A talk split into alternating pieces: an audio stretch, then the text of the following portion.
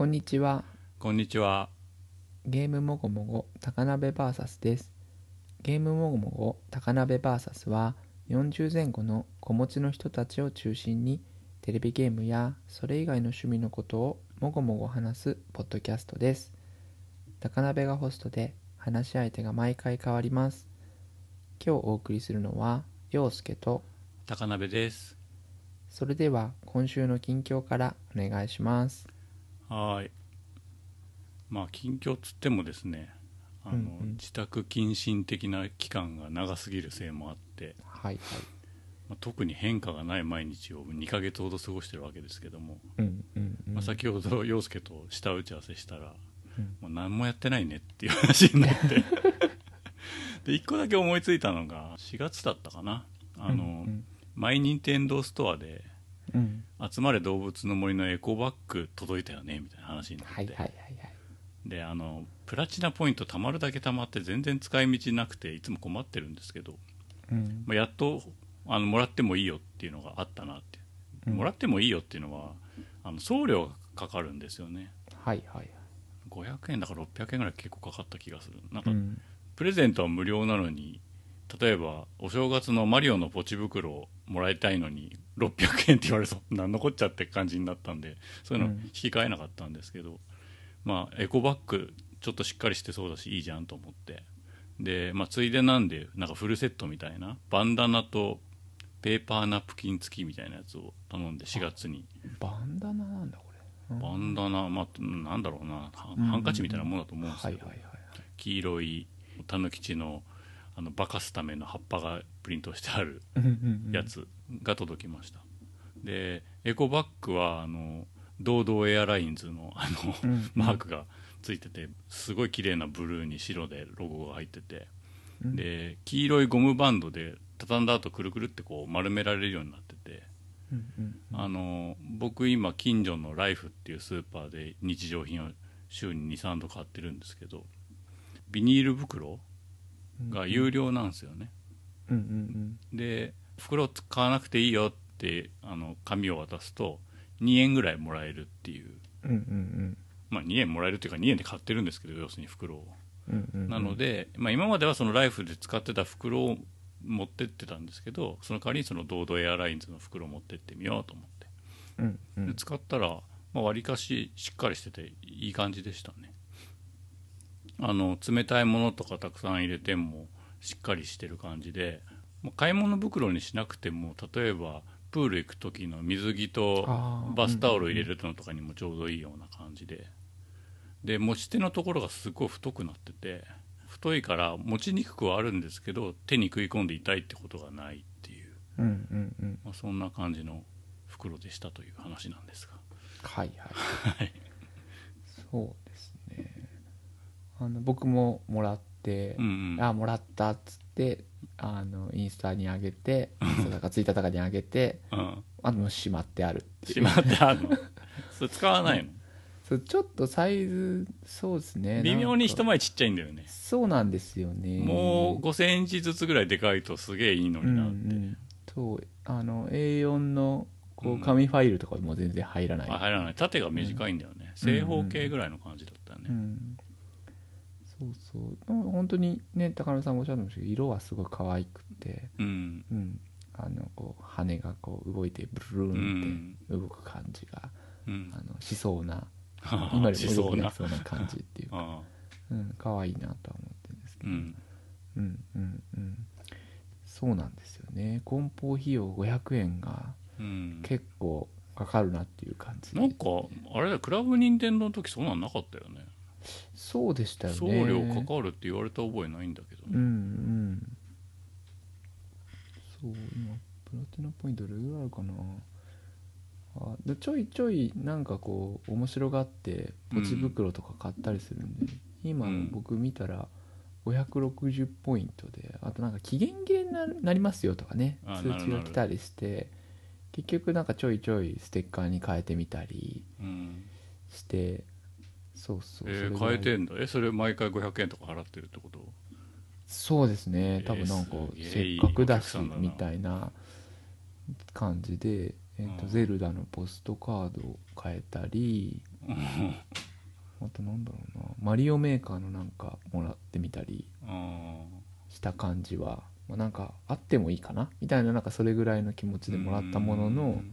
まあ、大事にしまってあるって感じですけどあれがちょっと心くすぐったな。あのルイージマンションのホテルのキーホルダーみたはいいなはいはいはいい。いですねあれ。うん。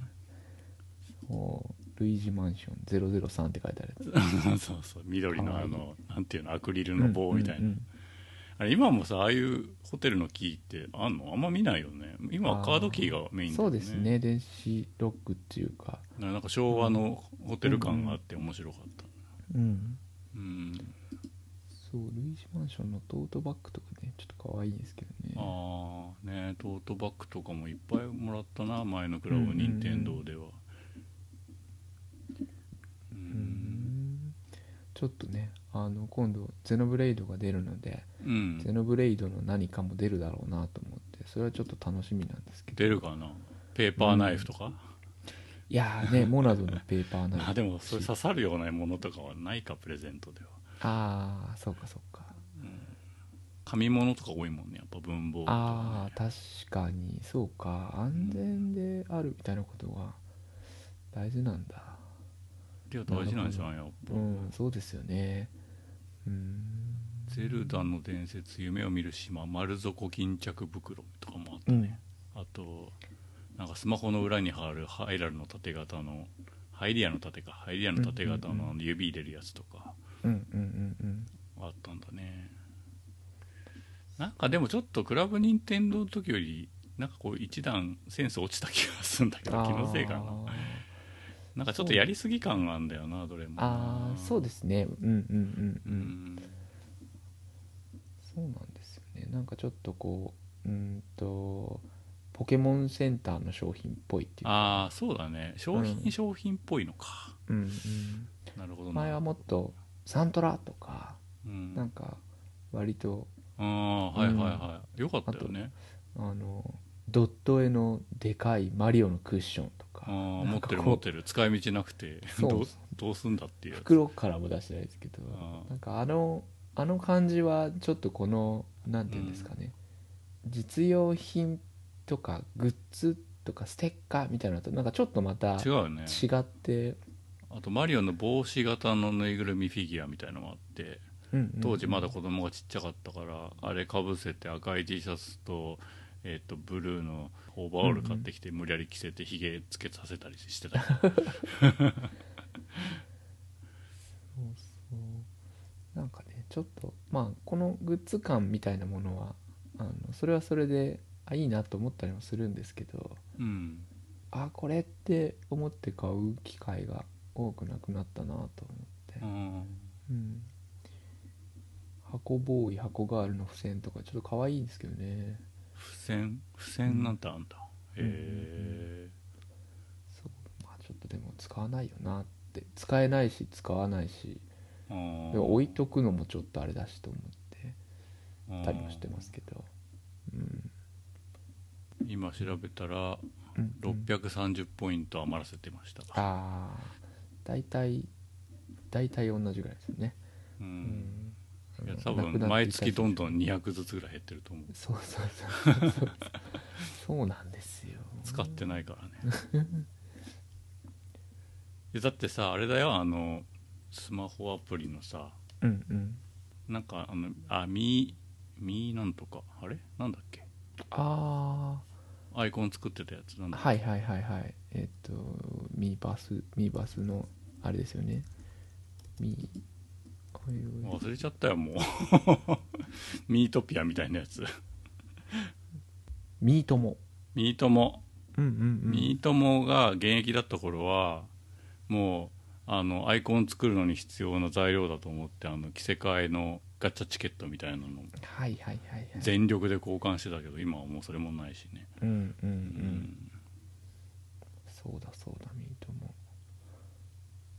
この時々週1回のログインボーナスとかあるんですね。あるある。あのコロコロ転がってるやつとか、うんでも別に集めてないからうん。どうでもよくなっちゃうんだよね。うんうんあのファイアーエンブレムヒーローズとか、うん。そのポケットキャンプとか僕あんまりちゃんとはやってないんであれなんですけどこう、うん。ゴールドとかプラチナのポイントがなんか役に立ったりはするんですか知らない。多分ガチャとかには繋がってないと思う。あそうなんだ。うん。ギフト壁紙とかなんかそんなもんなんでしょうかね。ああでも一応あえっといか回数限定でガチャのオーブもあるわ。で俺もう受け取り済みになってるから使えないそういうことなんだ。うん。なるほど。そりゃそうよね、そこを回してくんないと困るもんね。うんうんううん。んうーなるほどな。うん。いまいちそうちゃんとゴールドのポイントとか使い道がなくて。うん。そうそうそうそう、うん。だからもうこのページ自体見てないよね。うんうんうん。うん。ポケモンスクランブル。ああー。それぞれのソフトのコインがあるんですね。そうそう。うーん。そういうのもややこしいしねそうですね。うん。なるほどな。うんうんうん。まあ、例えば今まではさなんか DS のソフトとかもさ、うんうん。ノベルティであったけどさ、はい今はいはいはい。はもうあのスイッチオンラインがあるからさ、ファミコンとかスーファミとかに置き換えられてるんだと思うんだけど、うんうんまあやっぱ方針が変わったんだろうね。そのものじゃなくてもよくねっていうところがあんのかもしれないね、うんうんうん。うんなるほどな。で物は物であのなんだっけパルコのとこにある任天堂のショップとかでもさはいはいはいはい。ちゃんと売る売るものは作ってるしさ。うんうん。立場がすごい微妙だよねそういう意味では。そうですよね。うん。まあなんかこう今見てあなるほどなと思ったのはこうスプラトゥーン内のギアとかうん。なんかそういうのはこの中でポイントだけでゲットできるものとかで全然いいんだろうなと思ったりするんですけど、そんなにアイテムがいっぱいでなんていうんでしょうね着飾れるものっていうのもそんなに種類ないでしょうし。ないね。そうですよね。うん。うん。難しいなと思って。あとやっぱ子供のユーザーとか多いからねその辺の引き引き換えとかも面倒くさそうだしね。はいはいはいはい。親がやんなきゃいけないと思うと。うんうんうんううん。ん確かに。うん。あそうかゴールドポイントは普通にオンラインで買うときに引き換えられるんでしたっけ？かな？そうですよね。うん。意外と溜まってんだな。お金の代わりにってことだよね。そうですね、うんそうですね。その辺もさなんか分かんないじゃん。ど何が何で？みたいなさ。そうですよね。忘れちゃうよねうん、プラチナとゴールドって言われてもなんかこうよ一瞬どっちの方が価値があるのかも分かんなくなる。そうそうそうそう。うん。なんか松竹梅みたいな感じに思っちゃうもんね。うん今ポイントの有効期限を見たらあの、うん。来月の終わりぐらいからもう100ポイントから150ポイント単位で毎月なくなっていく予定なのが分かりました。あ 多分ねえなこう大人でこう定期的に買ってる人はみんなこんな感じなんだろうなと思って。ーうん。俺さリアルな店でもさポイントカードとかそういうのが嫌でさうん。作んないんだよね、うん。よっぽど毎月行く店とかじゃない限り。はいはいはい。うん。なんか借金抱えてるみたいな気持ちになるじゃん。ああうん。分かります分かります。うん。ポイントねポイントカードをお持ちですかって言われるなんかねこうのちょっとしんどいみたいな問題はありますけど、あでも最近 TSUTAYA のカード持ってますかとかって聞かれない気がする。T ポイントカードとか。あああの非接触 IC があちこちで流行るようになってうん。ポイントカード持ってたらお出しくださいみたいな、あのうちの近所のスーパーはこう緩い感じになったんですね。あのうん自分でかざそっちの方がいいよね。してくださいっていう、ん。だや出さないってことは持ってないってことなのねっていう、んなんかあのコストが「あ大丈夫です」とかうん。いうコストが減ってすごい楽になっていいなと思ったんですよね。うん。だからこういうポイントとかも、まあ、ポイントがたまる喜びとか変えたい人はあれですけどあんまりこう表にこう出てこなければそんなに僕もこれ気にならないんだろうなと思うんですけど、うん。ちょいちょい目に入るところにあるんですよね。うん。まそうでないと使わないからと思うんですけど。うん。うん。なんかこうねそこそこ溜まってなくなるぞって言われたら使わなきゃいけないしなみたいな。なんかいやそこそこに咲く新郎みたいなのがちょっとうん疲れるよねって、う。ん。うん。そうそう、うん、まあでも、うんエコバッグはまあまあ良かったよ、うんうんうんうん。僕も使ってみよう、うん、うん、最近は無印のサコッシュにちょっとだけなんか入れて。何その若者みたいなのさそうそうそう 入れたりしてるんですけど。あれでちょっと入りきらない時もあるので。何入れんのあれサコッシュって。サコッシュはスマホ入れんの？そうですねスマホと。財布？あのちょっとこうそれこそなんでしょうね。クレカが入るようなちょっとちっちゃいやつと。え。ーうん。旅行者がつけるのあれ何なの？もともとなんなんでしょうね。でもあれしか持たないでいいけるようなところに、ううん。ん、あの肩斜め掛けとかもできたりするので。うん。そうそう。便利は便利で。あとあの防水だったりして。へえ。うんうんうん。そういうのいいんですけどね、うんなんか僕今 A5 サイズのノートを持ち歩いてるんですけどそれはちょっと入らない。ノートで紙のノート？そうですそうです。ああのバレットジャーナルを書くのに使ってるんですけど。あやってんだ？やってんですやってんです。へそうそうえそうそう。サイズが入らないので。あそういえば、うん。そうだドードーエアラインのやつあったなとこれでもいいかなと思って、うん。うん。うん。うんうん。ちょっと出してみようと思いました うん。そんなとこですかね。はい。はい。僕はですねうん。アンガーマネジメントの話をちょっとしたいなと思ってるんですけどはい。アンガーマネジメントの言葉自体は、まあ、割と,、うん。と最近よく聞かれたり、うん。あのちょっとこうイラッとした社会的立場のある人がアうんンガーマネジメントの研修をしてたらしいよみたいなのをちょっとこう話題になったりとかもして、うん。あのなんていうんですかね。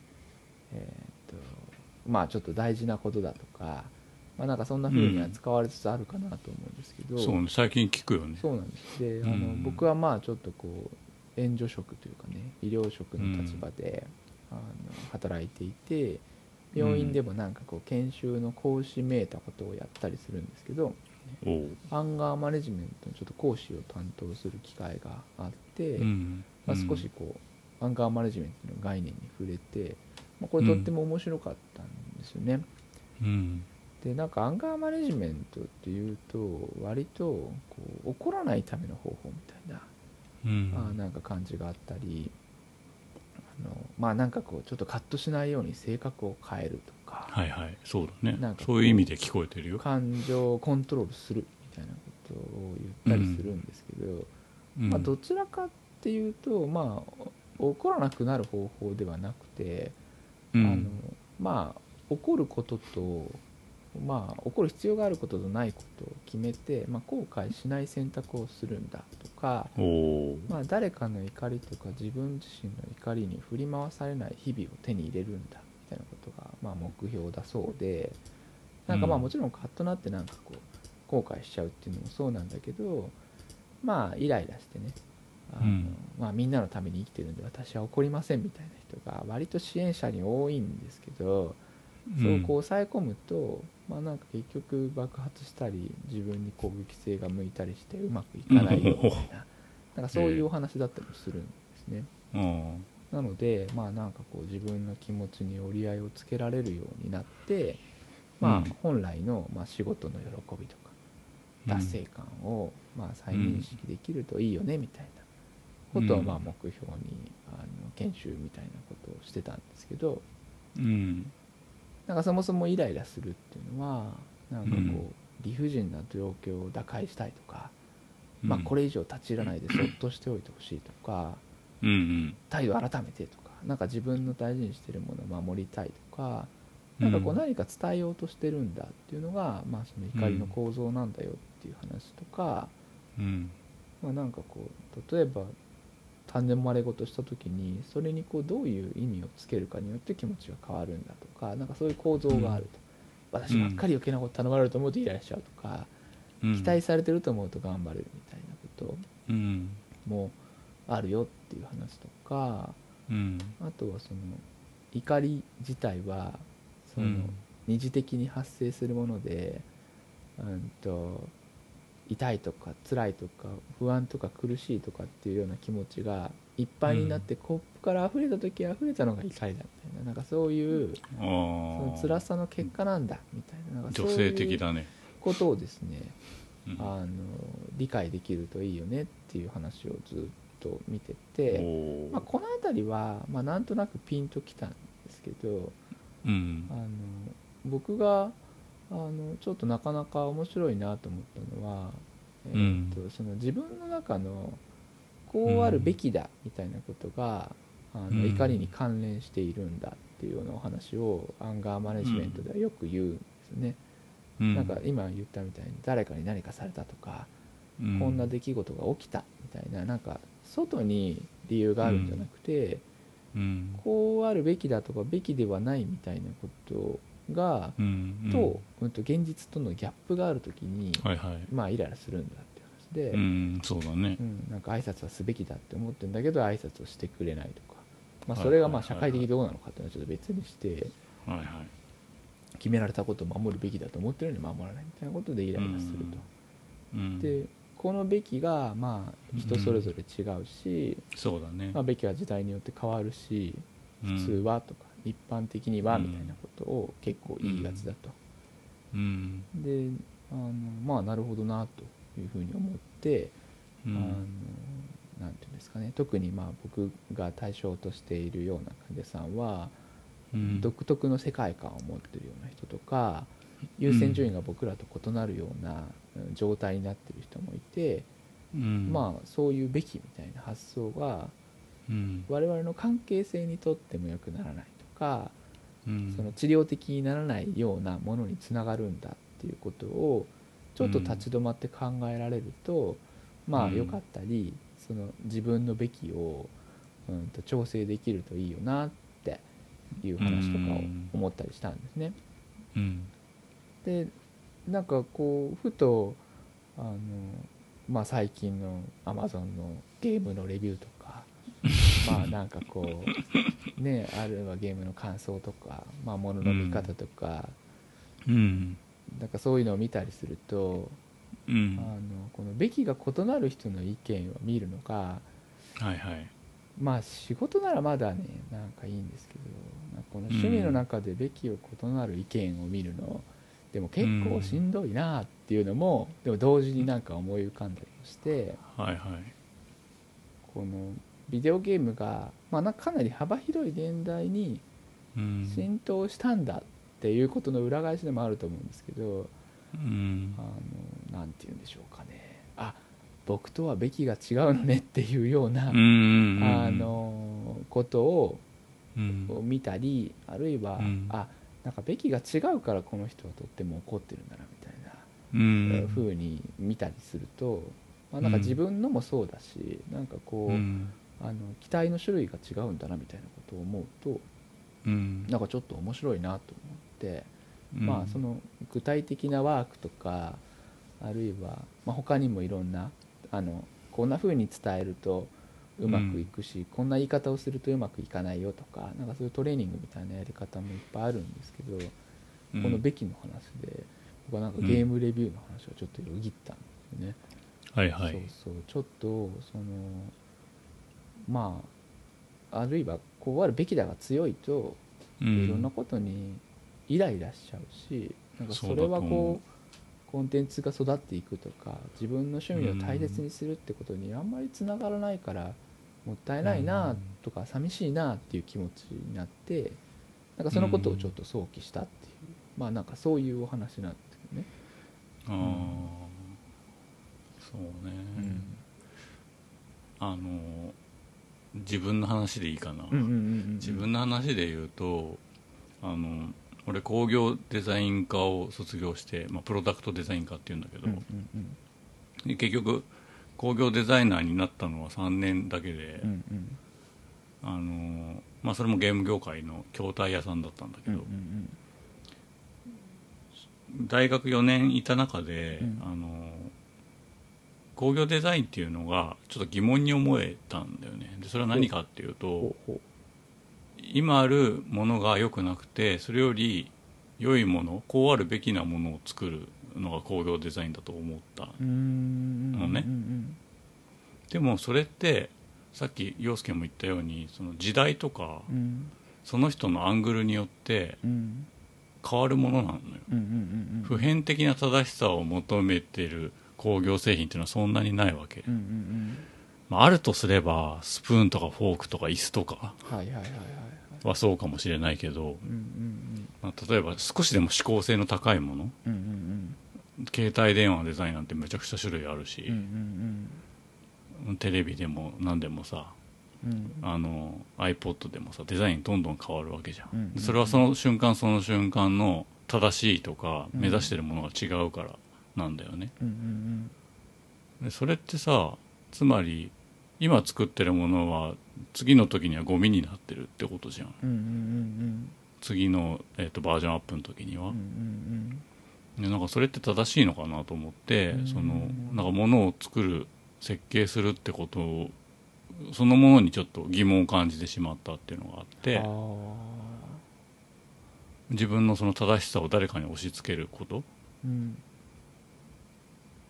ていうところで純粋な工業デザインの世界に進まなかったっていうのがあるんだよね俺の中にうんうんうんはそれに対してゲームが素晴らしいのはその瞬間に楽しんでくれればいいってこととうんうんうん間違ったとしてもゴミが出ないっていうところ。うんああと人が死なないっていうところ、あうんうん。工業製品だったら人死ぬからね。うんうんうんうん。うんっていう話がありましたっていう。う、んうんうんううんうん。ん。ちょっと似てる？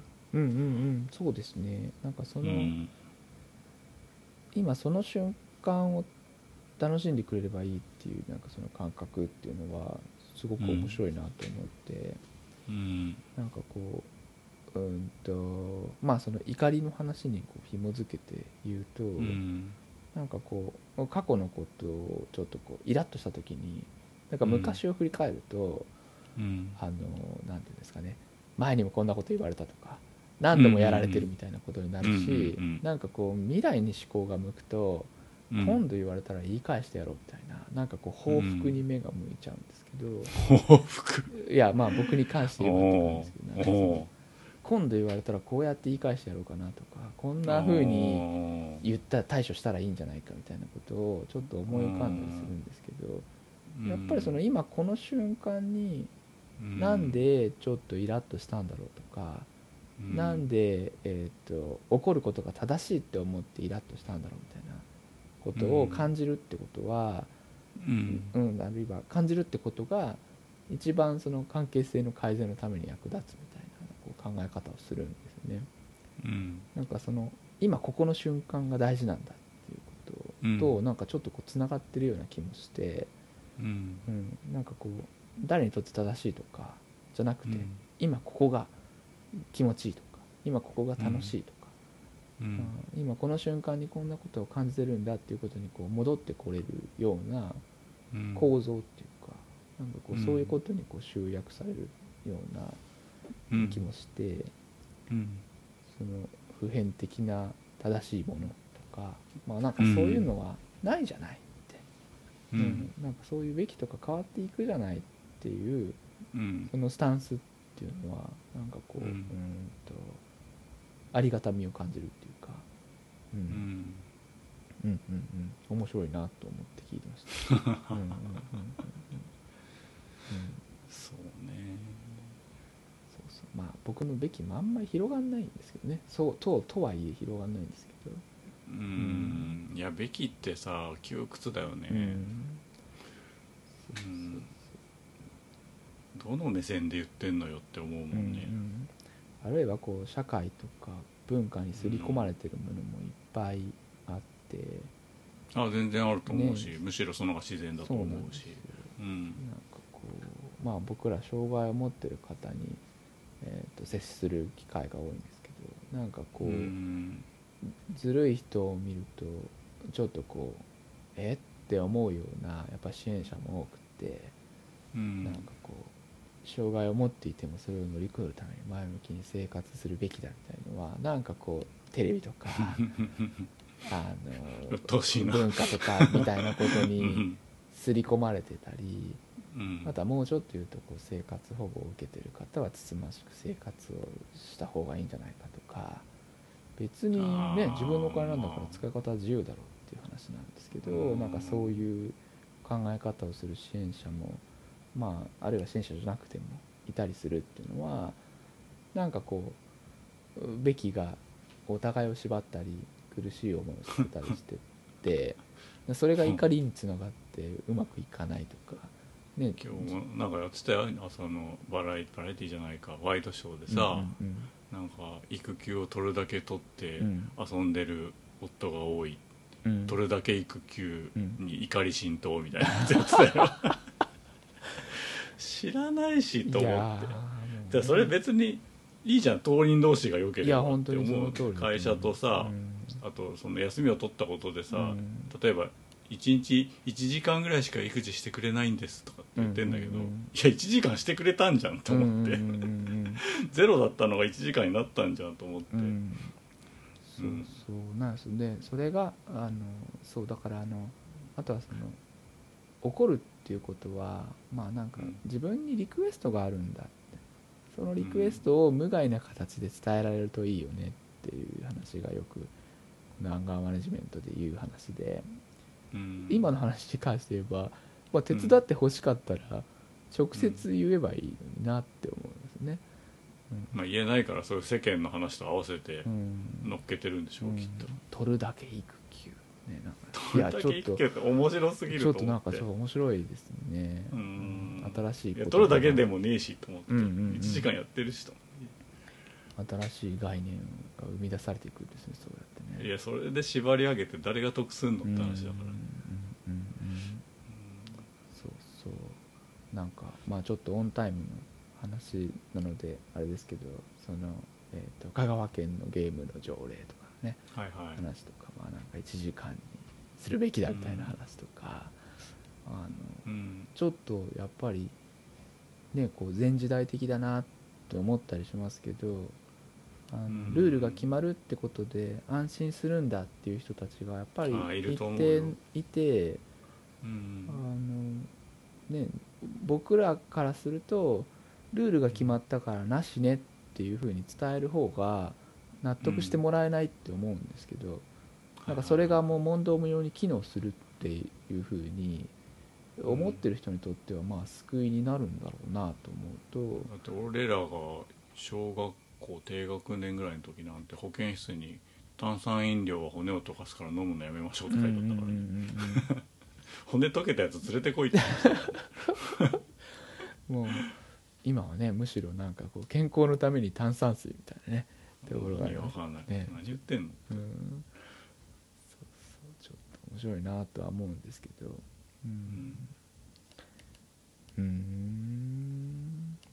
そうなんですね。なんかその工業デザインを選ばなかった理由みたいな話はあの、うん。初めてお聞きしたんでなるほどなと思って。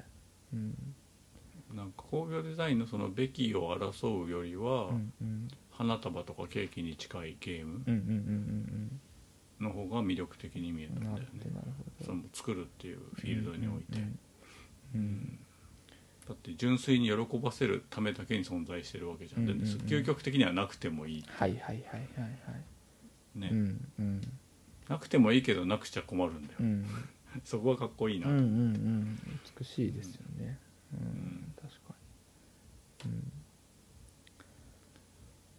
うん。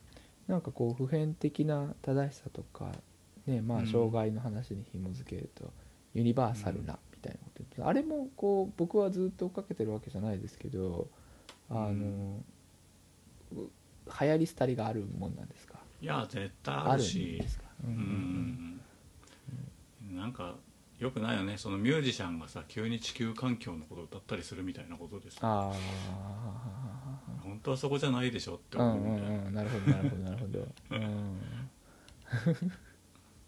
メッセージ性みたいな、うんまあそれはだから何大学の卒業制作だったらいいよ。なるほどなるほど。意義意義があると思うよ、はいはいはいはいはいはい。でもなんか、うん地球のためにとか嘘くせえなって思う、うんうんうんうんまあまあそうですね。うんうんうんなんかいいです。卒業制作のためっていうと本当にまさに自分のためっていうのがちょっとこう裏返しになってて面白い。ねそうそうそうそう、うんうん。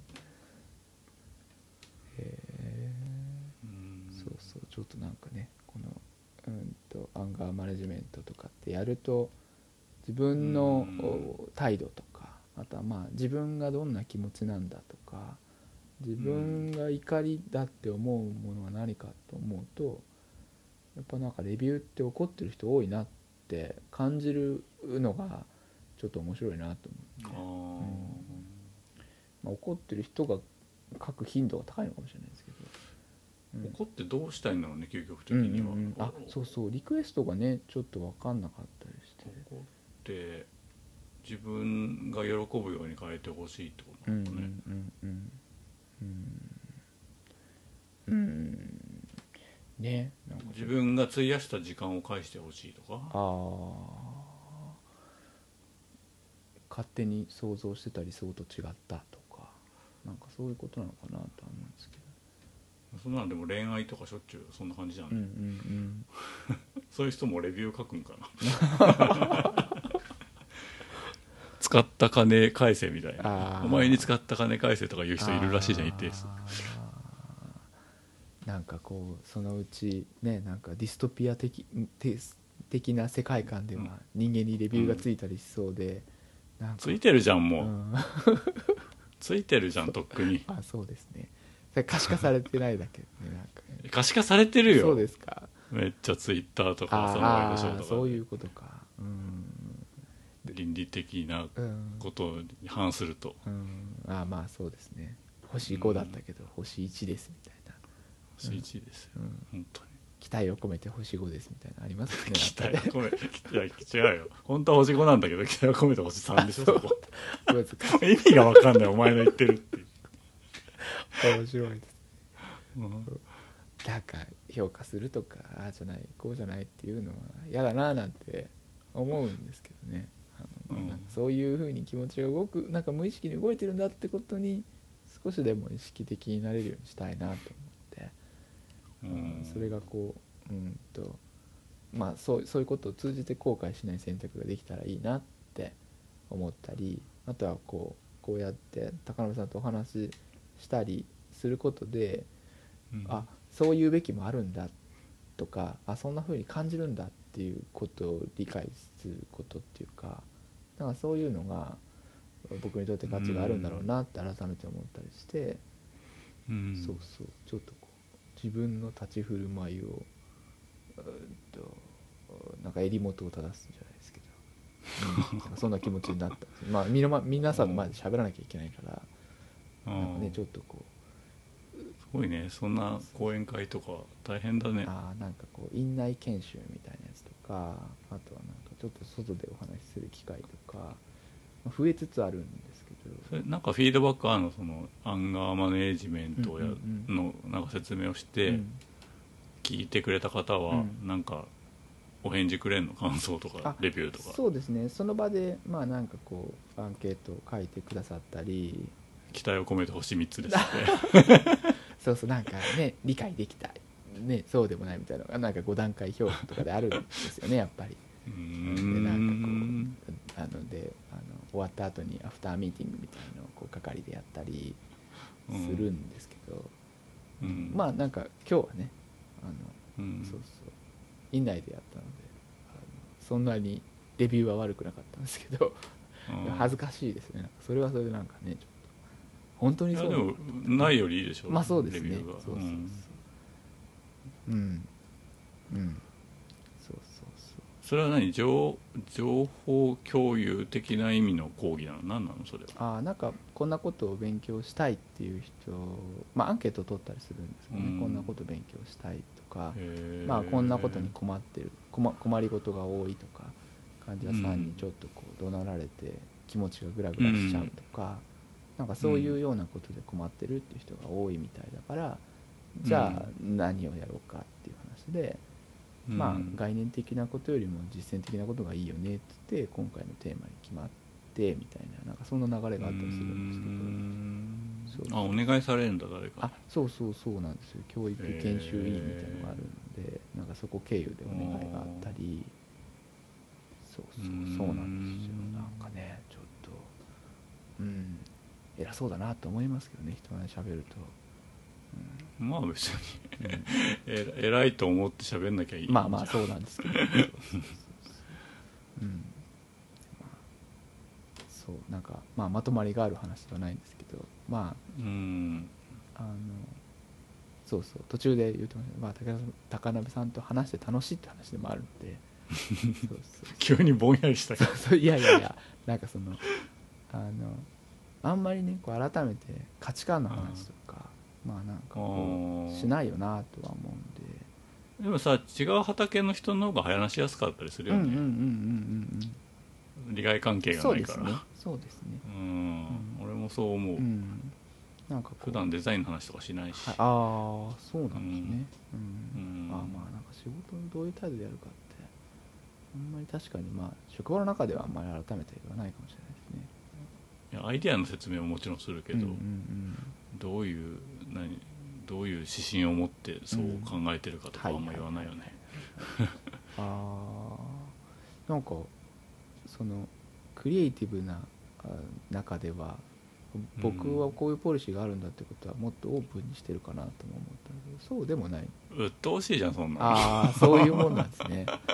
うん。なるほど、うん、ある程度こう、うん、と自分のべきを了解してもらわないと話進まないのかななんて僕は勝手に思ってたんですだってその人のそんなことを実現するために仕事をしてるわけないるほど。そうか、うん。そうか。目標が先それは勝手にもおのおの感じてってくれればいいんじゃない？納得するように自分が仕事をすればいいんじゃない？はいはいはいはい。確かにそうですね。うん。うん。うんうんうん。こういう成果を出そうっていうのはまあ最初言われたこともないああもんねそうなんですね。うんなんか割とナースナースに限らないかもしれないですけどあのえ看護学校に入ろうとすると必ずなぜナースになりたいんですかみたいな。ああどうだろうな。結構いろんなところで聞かれるんですよね。聞かれたことねえな。最後に会社入った時会社新卒で入った時に聞かれたのが最後なんでナースになりたかったの、ね。みたいのは結構よく聞かれるなと思いますそういえば。うーん。うん、うん、その度に考えなきゃいけないね。そうですね。なんかこうだ、うん。こうだなとか。うんうん。うん。うん。いやでも言わないけど考えてるはいるよ俺うん。はあいやいやもちろん 考えてるけどん。別に言わなくていいかなってだけなんかそういうこうバックグラウンドがえっ、と成果に現れるっていうかその指針とか信念。いやもちろん現れるでしょう。んだからうん。そういうものはシェアしてるのかなって勝手に思ってたっていうのがその僕のまあ、今思い出したのは、うんえっと前に一緒に仕事した同僚うん。が、あの別の会社行って、うんうんで開発のリーダーみたいになって、うんうん。自分の下の部下をまとめていくのに、それこそ岩田社長じゃないけど一人一人面接をして、うんうんあの一人一人の目標を共有したって言っててうん。ああそういうことちゃんとするんだと思って、うんうんうんうん。感心した覚えはありましたけど、うんうん自分はそういう体験ないよね、うんしたこともされたこともない、うんうんうん。あるじゃんその個人個人の目標が、うん。影の目標があって、はいそれとそこがなかったらどんな仕事も辛いから、うんうん。先にそこを一致させるところからチーム作りを始めたんだっていや一致させるのすごい大変ですよね。うん、うん。なんかそれぞれの物語がまあ異なってはいるけど共有する,、ですることができるっていうのはまあ確かに必要で、それをこうすり合わせるためにどういう対話が必要なのかっていうことを考えられるといいんだろうなとは思うんですけど、まあよっぽど揉めた時以外はあんまりそういう実践はできないなとは思って、うん。あまあ揉めてからじゃ遅いんだろうな、あそうだろうね、うんやめちゃうだろうね、うん。その前にね。うん。そうですね。ううん、んうん。まあなんかそういう意味でも安全に気持ちとか信念を語り合える場がまあ、うん。ね職場に限らず。まあの飲んだりとかしうんうんうんてそういうのを発散してるのかもしれないけど。俺はそういう場にあんまりいないから分かんない。そうか、うん。そうですよね場所も在宅だし。ううん。ん。うん。うん。うん。はい。まあちょっとうん。そんな、あのまあ、勉強会に派生してっていう話ではあるんですけど、うんううん。ん。あのまあ自分のネガティブな気持ちに振り回されない生活をねえーこれから先もできたらいいなっていうのはまあ理想的ではあるので、うん。まあみんなさそのなんつうのこう度合いは違うにせよさ、うん。うん損したくないしさ、うんうんずるしてるやつを見す見逃したくないんだろううね、ん。ああ確かにな。うん、うん、うん。そう。だからそれもなんか。俺はそう考えるとあんまり他人に興味がないんだなああうんうんうんううんん思った、うん確かにそういうのは。でもそっちの方が健康的ですよね。そうそう、うん。いやなんか指針がやっぱ、うん。健康の方に向いてた方がいいよみんなって思う、ん 損得よりも。そうそう。だからこのアンガーマネジメント一番最初に言った通りあの自分の感情に振り回されないで、えーうん。後悔のない選択ができるみたいなことがまあ目標なんだっていう話では、まあ、うん。自分が楽な方法は何かって話で、まあ、他の人はうん。まあ一旦置いとこうよっていうこのスタンスを、まあ、すぐに忘れちゃうっていうかなんかうん。自分が楽をしたいのにあいつはずるいになっちゃうのはなんかこう変えられないことになっちゃうからなんかね、うん。あの難しいなって思って変えられる問題にできるといいなとう思います。うん。んそうね。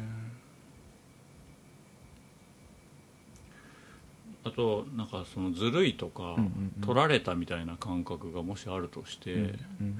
これなんか仏教の本かなんかで読んだ気がするんだけど、はいはいはい。あの取られ取られるものってそもそもお前のもんじゃないんだって。ああうん。例えば経験を取られることってないじゃうんん、それは俺のもの、うん。うんお前のもの、うんうん。だけど勝手に勘違いしてるものについてはうん。うん取られたって感じるんだって、うんうんそれはそもそもあなたのものじゃないよって。思っといた方がいいよって話を聞いて割と腑に落ちた覚えがある。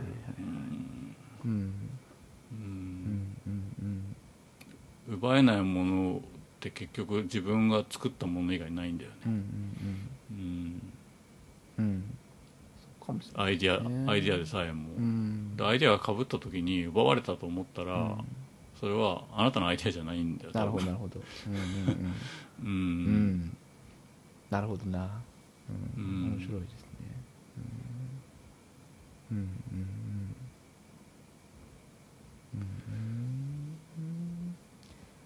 なるほどそうやってなんか現象を切り分けていくと、うんうん起こるべきことなんて意外とないなって。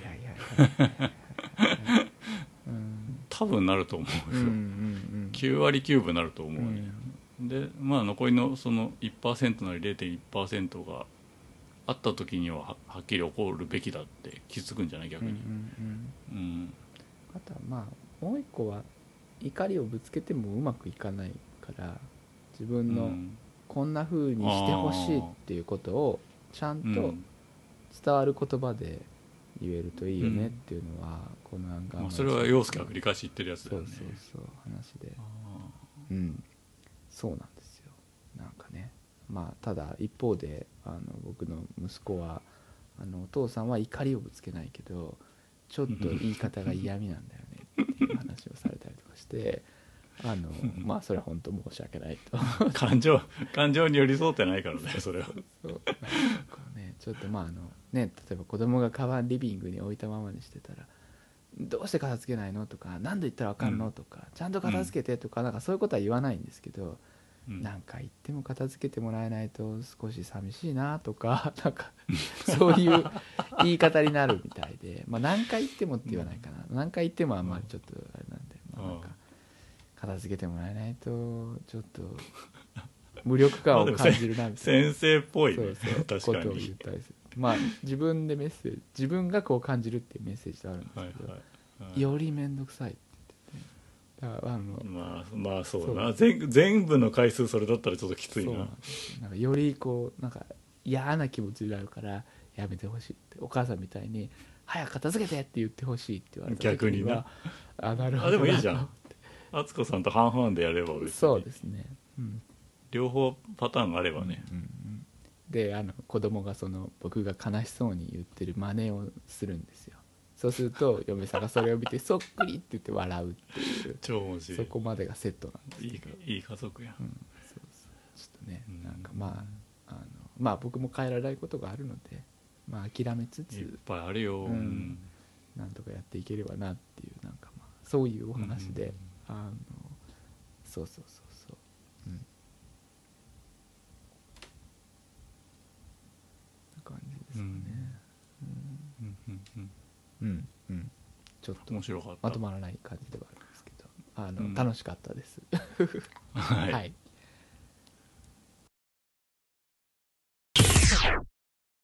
僕の方はゲームを2本紹介しようと思ってまして。はい。まず1本目うん「2人でにゃんこ大戦争」うんうん。2本目「ジェットランサー」と言います、まあ、どっちもスイッチのソフトでうん。1本目の「2人でにゃんこ大戦争」ですけどこちら2018年12月20日にポノスという会社が開発販売したソフトで999円でスイッチで出ております、はいはい。なんか俺全然にゃんこ大戦争のこと知らなかったのではいはい。今回調べたんですけど、うん最初っていつ頃出たと思う？いやなんかすごい前な気がするそうなんですよ。ねなんか調べたら2010年に出ててうんうんうん。i モード向けだったらしいんですよね、i モード？うん、へフーォーマ903の i アプリだと思うんだけど。へえ。ににゃんこ大戦争が出てたらしいと。で2年後の2012年11月、まあ、ほぼ3年後ですね。うん。に iOS と Android 版が出て、まあ、そこでダウンロード無料のアイテム課金型になったと、うんうんうん。まあ、多分今の形になったんじゃないかな、うん。で2015年には 3DS 版が出て2020年4月までに5200万ダウンロード達成しているシリーズとなっております。で今まで「マドカマギカ」とか「フェイト」とか「エヴァンゲリオン」とか小林幸子とかすげえ多彩なコラボもあって、うんうん。まあ全然俺が知らなかっただけで有名な作品なのかなってなんとなく思いました、うんうんでゲームシステムはこう横スクロール的な画面で一直線上に敵の城と自分の城があってうん。で時間で溜まっていくお金がガーッとこうあるんですけどうん。それを使って手持ちのデッキみたいなところからどんどんこう猫を生産していくん猫の兵士みたいなのを生産していってでお互いの城のところに向かっていくんだよね。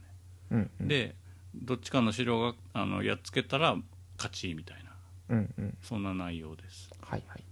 でなんか見た目がそのキャラクターの見た目が白黒しかなくて背景とかカラーなんですけど、なんか2チャンネルとかニコニコ動画的な文化を感じるデザインというか、うんうんうん。顔文字っぽいような印象がある。うん白黒の気も可愛い猫がたくさん出てくる感じです。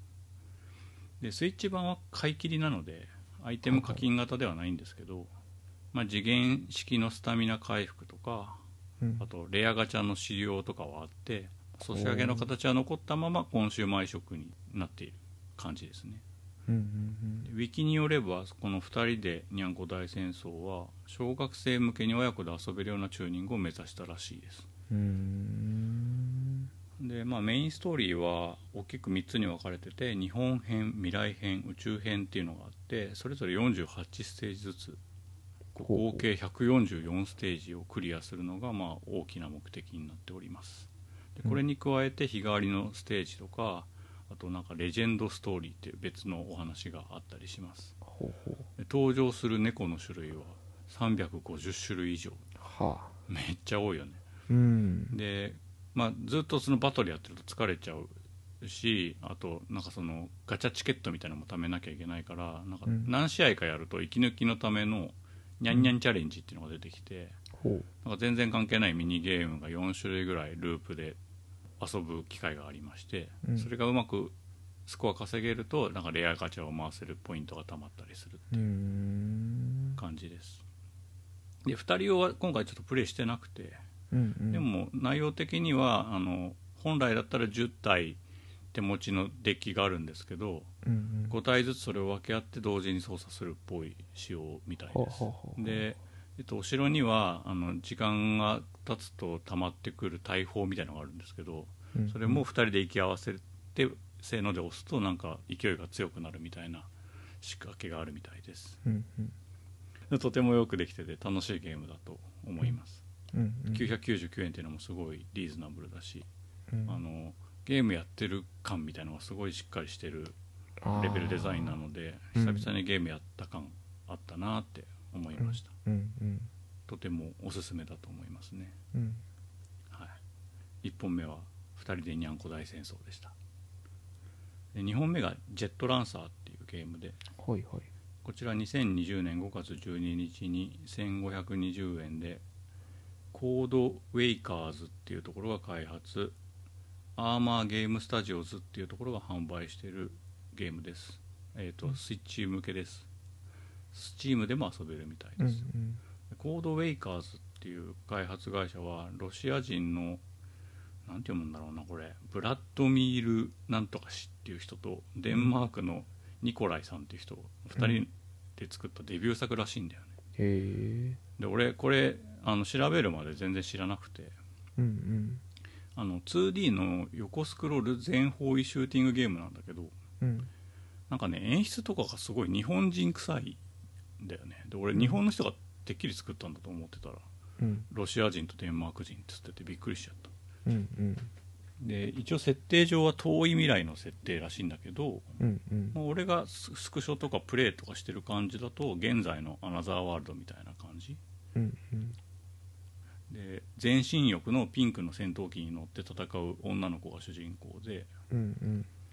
えーワールドマップみたいなのがあるんだよね。でそこは 3D で海の上に空母が浮かんでてでそれをずーっとこう動かしていくとうんあっちこっちにあのアイコンが浮かんでるからそのアイコンに向かって空母がタッチするとミッションが始まるみたいはいはい。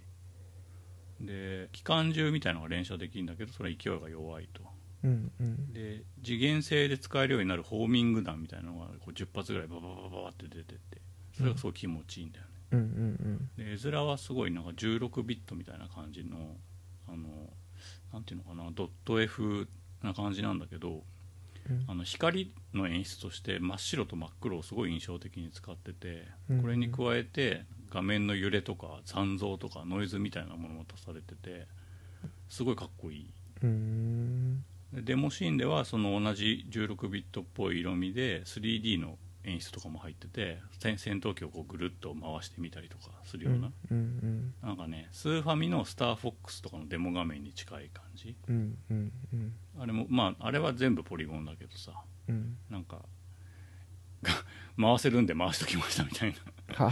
はかっこつけてる演出基地から発信しますとかさ。うんうんうん。そういうのあるじゃない。うんうん。ああいう感じなんだよねでこのジェット戦闘機はアクセルを踏まないと進まない感じなの。要するに推進力を自分でこうコントロールしなきゃいけないうんうん。で敵の戦闘機とかいっぱい出てくるし誘導ミサイルみたいなのも飛んでくるからこう旋回しながら避けて倒す感じなんだけどうんうん。その推進力を自分でオンにしてるからうん。推進力をゼロにすることもできるんだよね、はいはいはい。そうした時にこう惰性を使って落下するとかそれで向きを変えながら機銃のなんていうのかな例えば右にこう進んでる最中に推進力を切って反対側を向いて右に進みつつ左を打つことができるはいいはいはいはいはい。なことができるんだよね、うんで、まあ、敵を倒すだけがミッションじゃなくてなんか敵のアンテナをハックしなさいみたいなのが例えばあったとしたら、うんうん。アンテナの周りにこう同心円状のさここまで電波が出てますよみたいなのが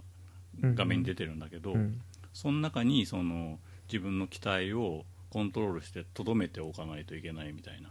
うんで一定時間とどめ続けられるとそのアンテナをハックできたよみたいなミッションとかあってその自由落下うんうんうんみたいなものを気持ちよく楽しめるデザインになってんだよね。うんうんうん。多分戦闘機のゲームとかだとストールとかっつってさこうずっと上に飛んでると尻尾から落ちてっちゃう時あると思うんだけど、うんうんうんうんあれと似てると思うんだよね。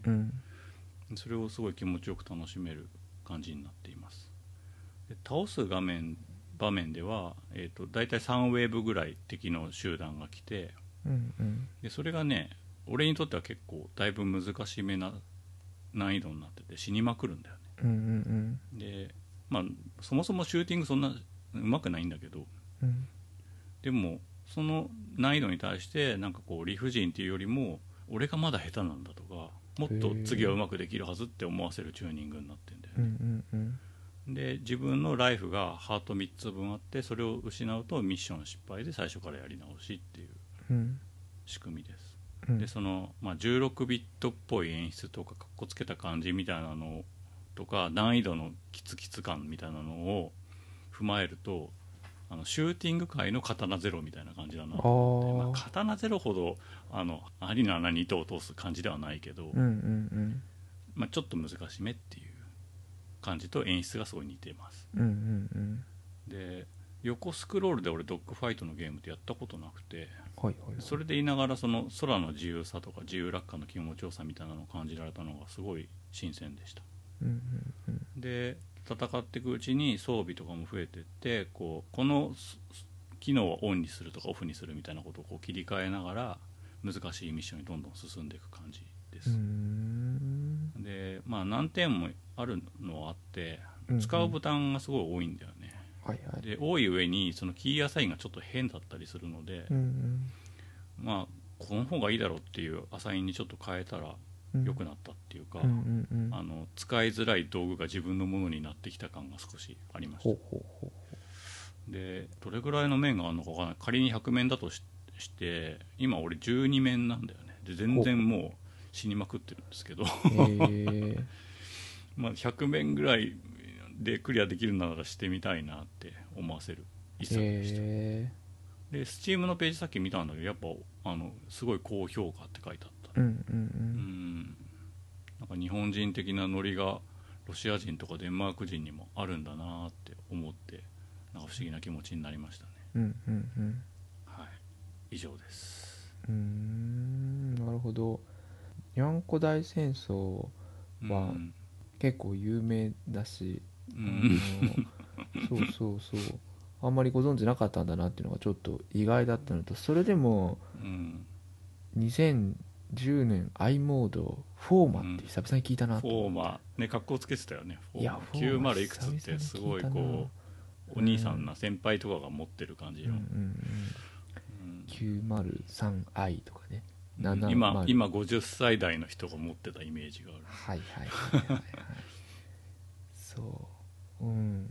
あの頃のゲームもなんかねちょっとスイッチにあのフォーマのやつなんか、うん。すごいこうレトロなゲームとして移植されたりも最近はなんかするようになってうん。ちょっと面白いなと思ったりするんですけど5200万ダウンロードはでもそんなにかと思いましたけどうんまあ、ダウンロードだからねプレイしたかどうかはちょっと分かんないああけどね、そうですね。ううんんうん。うん144ステージとっても多いしちょっとこうそれだけ聞いてねもうなんかもう僕とか最近こう小忙しかったりしてパワーも落ちてるせいもあると思うんですけど、もう結構お腹いっぱいだなっていう感じなんですけどなんか途中、もういいやってならずにクリアできたのはうん。なんかこういい仕組みだったんですか？うん、なんか俺もっとふざけてるゲームだと思ったんだけど、うんうん。全然ふざけてなくてゲームだったよって思ったし、うんうん。うんなんかやりたいことをそのまま全部やってんなとうん思ったから、うんうんうん。なんか確かめてる感じだった。ああなるほど、うん、あれ猫は猫でそれぞれの図鑑とかそのあるある。それぞれの個性みたいなものがあるんだ。あるでまああの属性みたいなのもあってうん。うん3組にはなってないんだけどうん。どんどん新しい種類の敵宇宙人が出てくるのね。はいはいはいはい。なんかエイリアンタイプに強いとかあとうん。地面から浮かんでるやつに強いとかああなるほど。あと赤い色の敵に強いとか。うんうん。なんかそういう猫がどんどん増えてってうんうんうん。持ってないとそこでしばらくスタックするのよね。スタックしたらい今までクリアした面をもう一回やり直すとうん。なんかランダムでお土産っていうのがなんか手に入るんだよね。ほうほうほう。でそのお土産みたいなのを集めていくと、うん。えーななんて言うんだろう。うん。自分でこう能動的に発動するスキルじゃなくて受け身では発動するの。あパッシブスキルみたいなことパッシブスキルみたいなのがどんどん解放されてってほそのクリアするための猫は必要は必要なんだけど、うん。だいぶクリアしやすくなってくるっていう。うなるほどなるほど。うん。んなんかむしろじゃあ装備を集めるみたいな要素とうん。そのキャラクターをアンロックしてデッキに加えていくっていう要素がうん。こう支えになってるって感じですね。そのチューニングが割とこうあもうちょっとでいけそうだなみたいなバランスがいいって感じなんだ。うん。結構毎日ずっとやってて。あそうなんですね。動物の森は息子と嫁がめっちゃやってるけど俺うん。半分以上の時間をあのにゃんこ大戦争に使ってうん。毎日。あれ1ステージ何分ぐらいって感じですか？えっと順調な時はうん。23分かな、うんうんうんえー負ける時はもう一瞬で負けるうんしなるほど。あと、中盤より後ろのステージになっていくと、うん。もう新勝っていうか辛く勝つって感じなんで、はいはいはい何ウェーブか来たのをギリ城の手前で耐え忍んでやっとのこと倒せたからあとはやっつけるだけみたいな。ので、もう5分かかるみたいなのうん何回かあったけどうね、ん。なるほど。ちょっとこう短い時間でギュッと楽しめたりするゲームがやりたいなと思うんですけど、うん。まあ、なかなかこうスマートフォンのゲームででいうこうスマホあるとまたなんかちょっと違うことやっちゃったりもするので。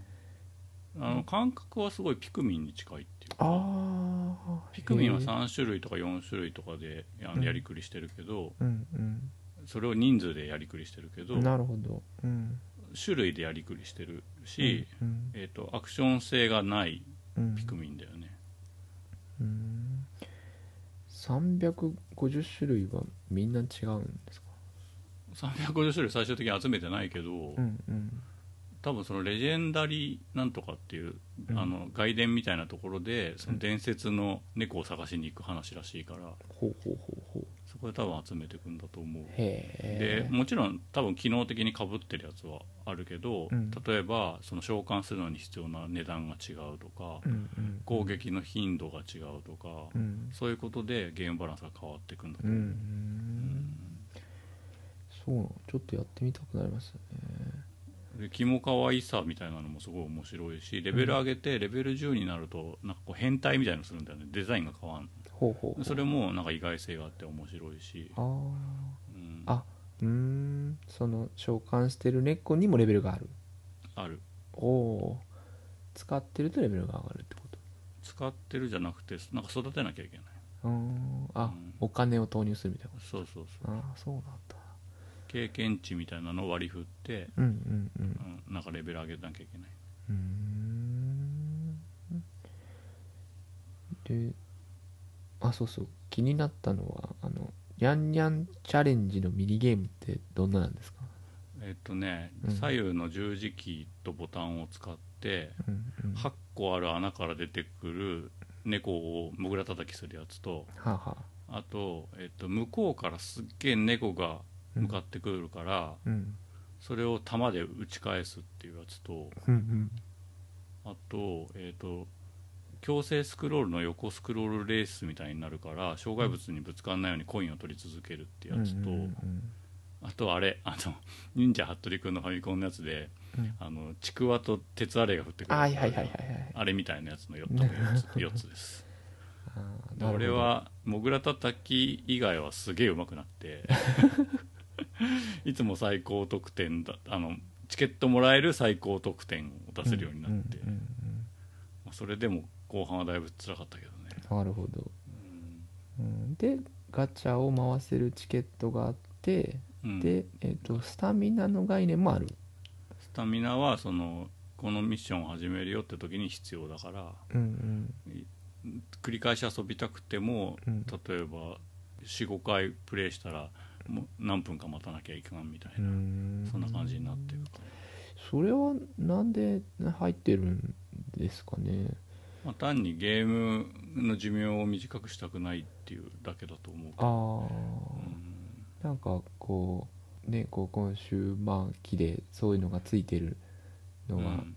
なんでだろうなと思う思うことは多いんですけど。いやでももしそれついてなかったら本当に無限にやっちゃうからやめあのついてて助かったけど そうなんですね。一応そのニャンニャンチャレンジで2割とか回復するのよね、うんうんうんだからあのまだその序盤の時のスタミナそんなに使わないステージの時は結構無限に遊べる感じではあったけど、うんうんうん。後半はすごいこうい1ステージやるのに50とか減ったりするからああスタミナが1分につき1回復するのね。はいはいはいはいで50減るってことは1時間かかるってことじゃんほぼ、うんうんうん。それいうのとか割とあのああんまり遊べないし負けるからさ。うん。なかなかニャンニャンチャレンジもやらせてくんないしみたいなうん感じになってくるんだけど、うん。うん。なるほどな。うん。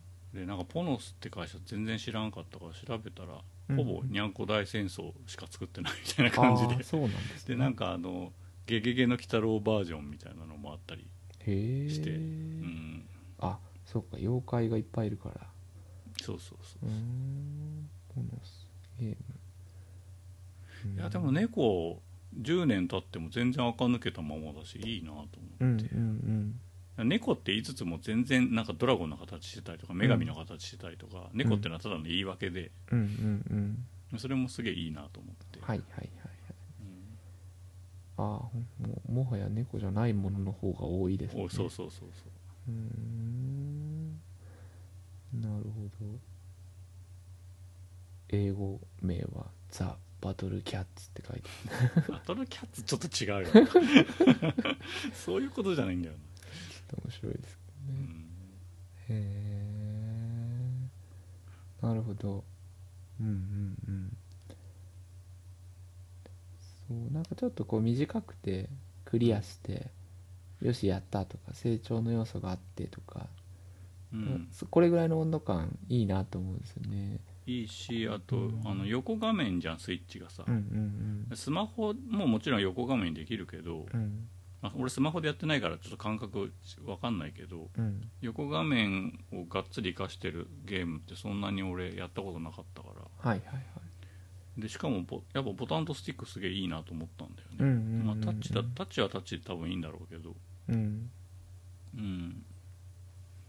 あのスイッチライトにとってもいい感じでしたね。はいはいはいはい、うん。あそっか。ライトか。そうそう。なるほど。うん。ちょっと買ってみようかな。ゴールドポイントもちょうどうん。800ポイントぐらいあるんで、あとなんか似たゲームあるよね。あのなんか超重ギガなんとかみたいな、はいはいはいはい。あ 俺さなんか前どっちがどっちか区別ついてなくてさ。うんうんうん。にゃんこ大戦争のつもりで超重ギガみたいな階層になったことあるわ。あれもなんか白黒っぽい画面で似似たようなゲームだよね。うんうん。そうですね。超重超重ギガではないんだろうなもう。あそうなの？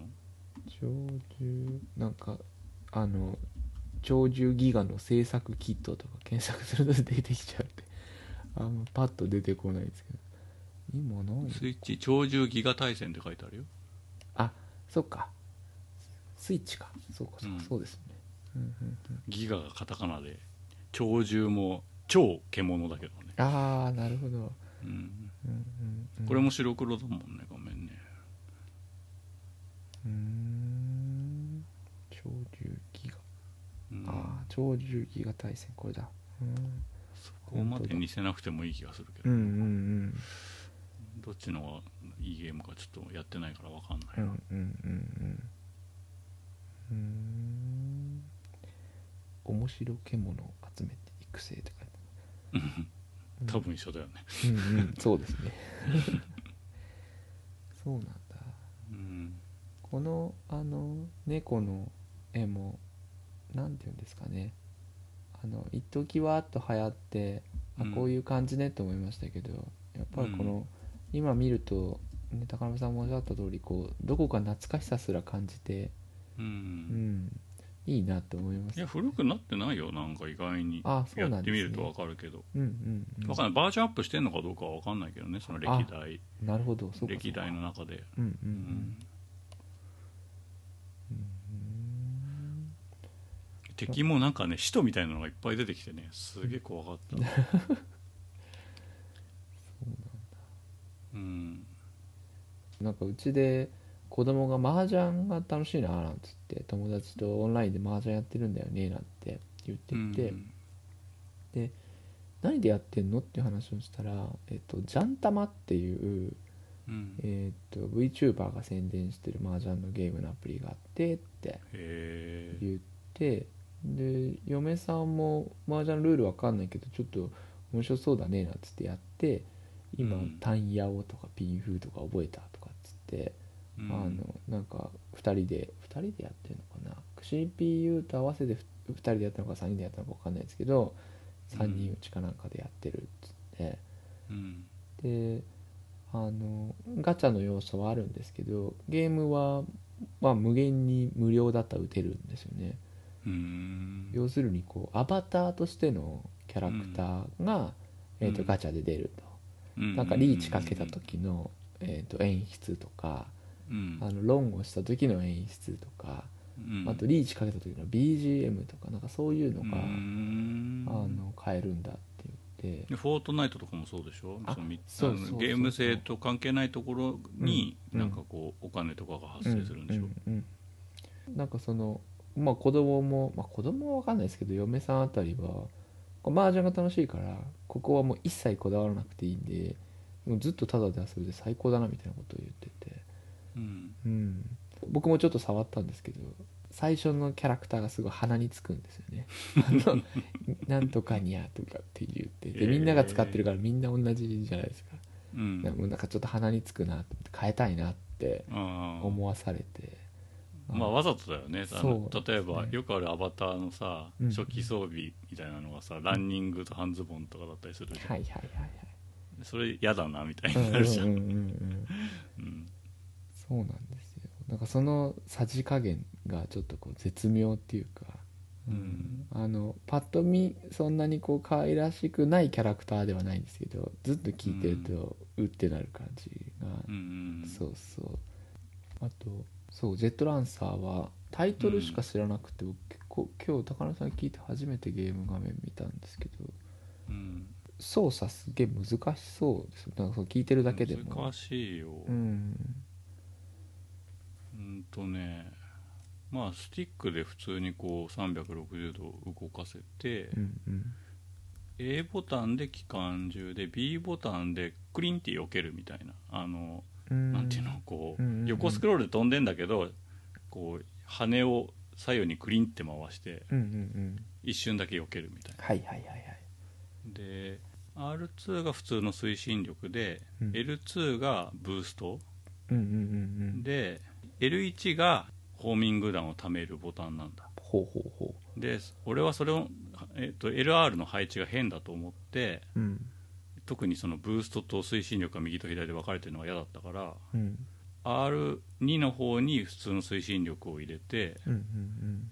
R1 の方にブーストを入れてはいはいはいで L2 の方に、えー、とホーミング弾を入れたんだ、うんうんそしたらなんか頭の中でちょっと整理ができて、うんうんうんだってさ L L2 と R2 推進力どっちも推進力がない。同時押すことないんだからさそこはうんうん。分けた方がいいじゃんうん絶対。そうですね。そうですねうん。って思って、ど。うん。うん、変えたら結構自分のものになってきた感があるけど、うん。でもやっぱレビューとか読んでると操作変だねとか難易度変だねって人は何人かいるみたい、なんか 2D シューティング刀ゼロって聞くとおっうん。と思ってい今。やかっこいいよ。演出かっこいい。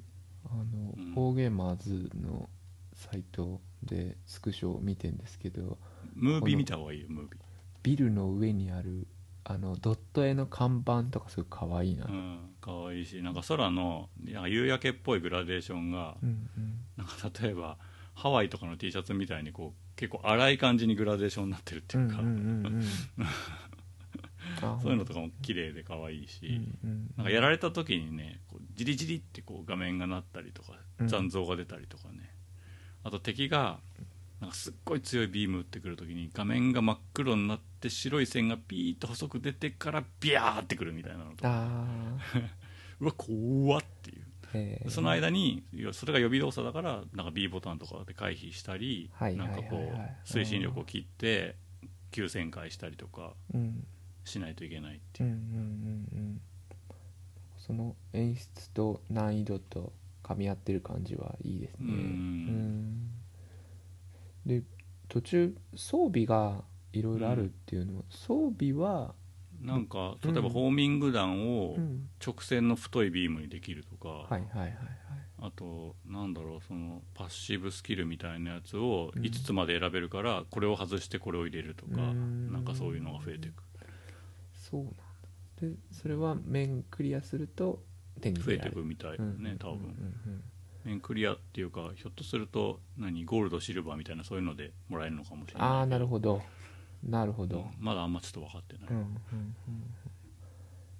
そうちょっとアクロバこうなんだろうな。